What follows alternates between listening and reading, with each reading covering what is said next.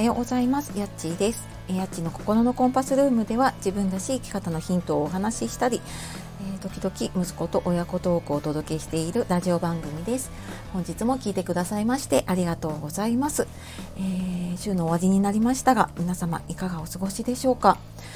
緊急事態宣言が、ね、出されたりで、え、影響のある地域だったりとかお仕事だったりねいろんなことあるかと思いますが、まあ、あのそれに合わせてねちょっと、えー、しばらくはまたちょっと引きこもりというかね家で過ごす時間が長くなりそうですが、頑張っていきましょう。はい、で今日はですね子どもとのコミュニケーションで大事大切なことっていうお話をしていきたいと思います。でまあ、これ子どもとのコミュニケーションって言ってるんですけれども、まあ、多分人間関係全般に共通していることかなと思うので、えー、興味ある方聞いてもらえたら嬉しいです。で特にね、まあ、今日今回は子どもとのって言ってるんですけど子どもとの関係だったりとかコミュニケーション、まあ、関わり方とかがねうまくいかないなとかで悩むことってありませんか？ねまあ、これ私自身の、まあ、今現在現在進行形だったりとか、まあ、実際悩んできたこととかもね含めてなんですけれども、まあ、これじゃあねあの解決するにはどうしたらいいかっていうと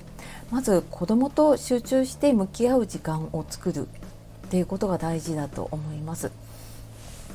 でこの子どもと向き合う時間その相手と向き合う時間って結局は自分と向き合う時間になってくるんですよね。その相手を通して結局なんか自分がに結果が返ってくるっていうのかなそういうふうになっているのででやっぱり人間誰でもねあの自分が認められたいって思っているのは共通なんですよね。なので、まあ、その子供にね興味を持ってあげる関心を持ってあげるのはもちろんだけれどもその子供の好きなこととか興味を持っていることその子どもの関心に関心を持つっていうことを心がけると結構変わってくると思っています。でまあ、これねその子どもの世界観っていうのかな？なんかそういうのを尊重してあげられるのが大事ですね。でまあ、例えばですけれども、ま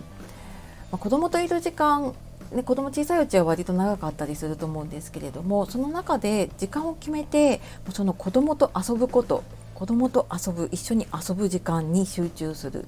だったりとかあとはその子供がこれ一緒にやりたいって言ったこと、まあ、多分ねあの子供が好きなことだったりするんだけれどもそういうのを一緒にやってみたり。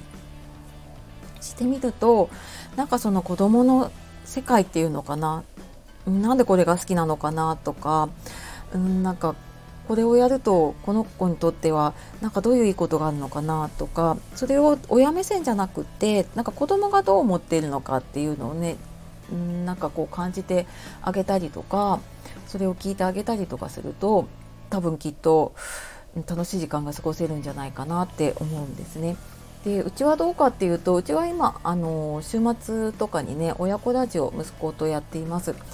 でまあ、そうは言ってもねもともといい関係ではなくて一旦ちょっといろいろあってねもう親子関係が崩壊しかけてた時にもう全くもう全然お互いの言うことも信じられなかったりとかしてた時期がねあのありました。でまあ、それをね、まあ、自分とか家族と向き合ってくる中で乗り越えてきた先に私はなんかこうラジオ配信を通していろんなことを伝えたいって思ってでやり始めたんだけれどもなんかやってみたら今小学4年生なのでね息子が一緒に遊ぶことはもう減ってるんだけれどもお互いにコミュニケーションを取れる時間になっていたりとか普段だとねやっぱりちょっと恥ずかしくても話してくれないこととかも増えてるんだけれどもその自分のこととかをね学校でどうだったこうだったとかっていうことを話すことは少なくなってるんだけれどもラジオだと私に話すっていうよりも聞いてくれる人に対して話すから普段話さないようなことあこんなこと思ってたのねって親が感じるようなこととかもね結構話してくれてるので私はそこでなんかあ今こういうこと感じてるんだなとかあこういう話ができるんだなっていうのを結構知るいい機機会になっています。であとはあのこのネットを通してとか SNS を通してのつながり、えいいところだったり悪いところだったりとかそういうのとかもね一緒に学んでいけたらいいなと思ってやっています。まああの多分ねお子さんいる方でラジオやりたいと思っている方ちらほらちょっとねご質問いただいたりするので、まあ、参考になれば嬉しいです。というわけで、えー、今日は子どもとのコミュニケーションで大切なことで、まあ、ちょっとうまくいかない時はね子供と集中して向き合う時間を作るといいよっていうお話をしてきました。